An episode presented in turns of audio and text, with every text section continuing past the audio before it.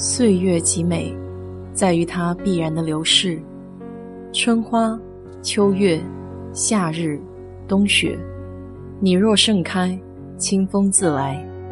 我是 DJ 水色淡子，在这里给你分享美国的文化生活。这两天在看都市剧《三十而已》，里面有一场戏，可是把人气坏了。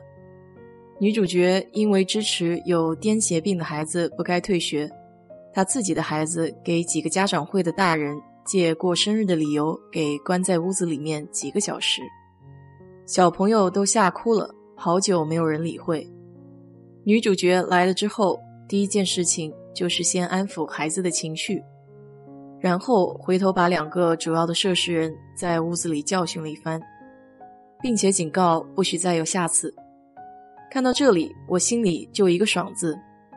这种惩恶扬善的举动总是大快人心。我想，这也可能是为什么类似魏璎珞、顾家的人设会这么火的原因吧。古话常说，生活之不如意十之八九。与人相处的时候，并不是所有的人都带着善意，有的人工于心计，有的人会嫉妒，还有的存在着偏见。这些个形形色色的人都会充斥在这个社会里，美国也好，中国也好，只是多少的问题。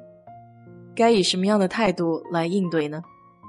很多人都听说过“以德报怨”这句话，在《论语宪问》中，上下文是这样的：“或曰：以德报怨，何如？”子曰：“何以报德？以直报怨，以德报德。”大致的意思就是，有人问道：“用恩德来报答怨恨怎么样？”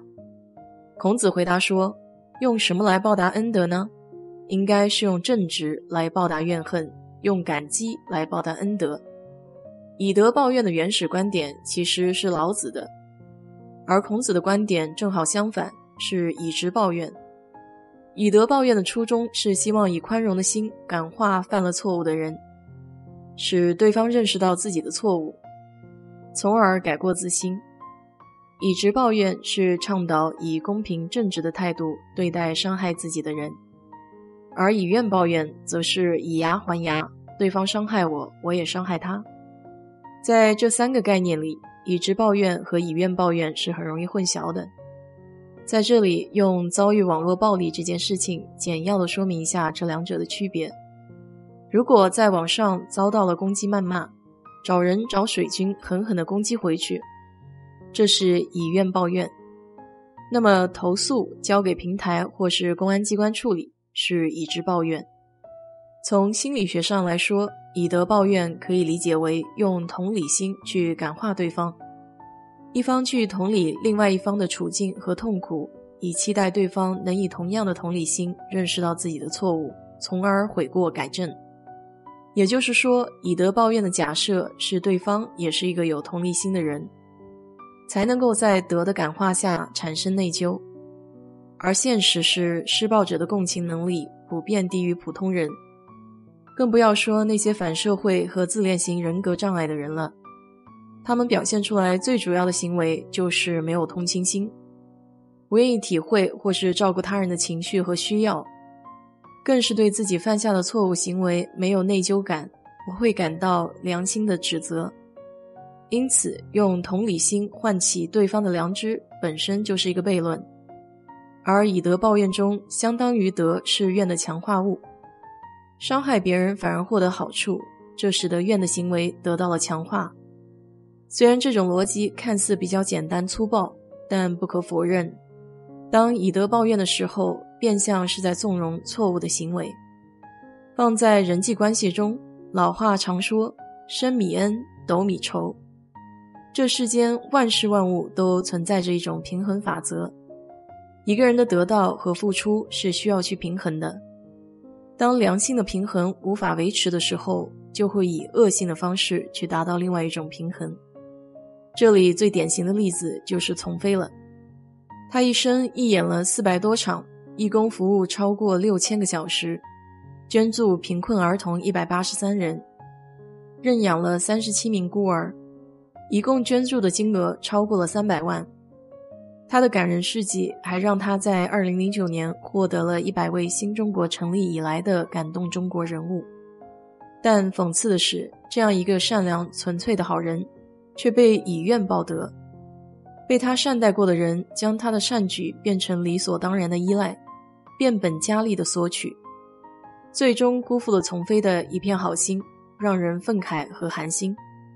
可以看出，在道德的层面上。以直报怨通常又是没法实施的，因为很多行径根本还没有严重到法律需要插手的地步，也没有相关的单位可以替你伸张正义。